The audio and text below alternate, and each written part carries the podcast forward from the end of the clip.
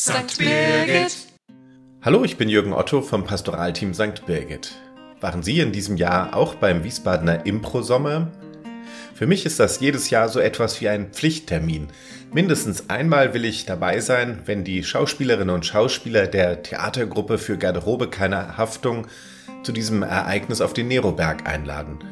Und dann ist jedes Mal die Theatermulde voll von Leuten, die sich, so wie ich, dafür begeistern, wenn sozusagen aus dem Nichts spontane Theaterszenen entstehen.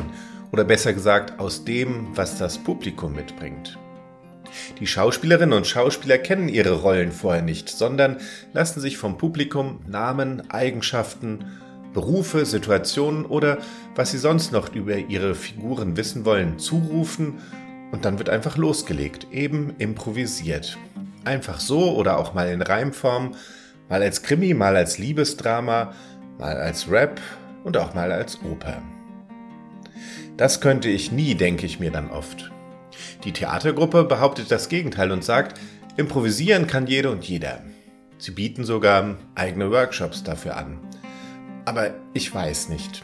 Ich gehöre eher zu denen, die vor Gottesdienstbeginn den Predigtext nur ungern aus der Hand legen, damit er dann wirklich da ist, wenn ich ihn brauche.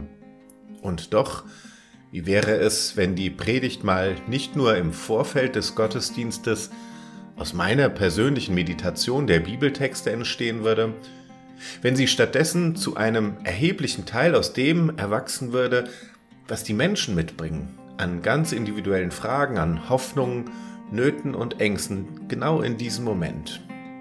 Das wäre dann nicht an drei verschiedenen Orten dreimal die gleiche Predigt, sondern jedes Mal ein bisschen anders, ein bisschen improvisiert aus dem, was da ist. Vom Prediger bräuchte es den Mut, mit einer unfertigen Predigt in den Gottesdienst zu gehen. Und von den Gemeindemitgliedern bräuchte es die Bereitschaft, sich nicht nur als Zuhörende zu verstehen, sondern als wichtige Impulsgeber. Sie sind auf einmal ganz anders mitverantwortlich dafür, dass jede und jeder etwas mitnimmt aus der Predigt. Und wie wäre es, wenn wir auch sonst als Kirche ein bisschen mehr Freiraum zum Improvisieren ließen?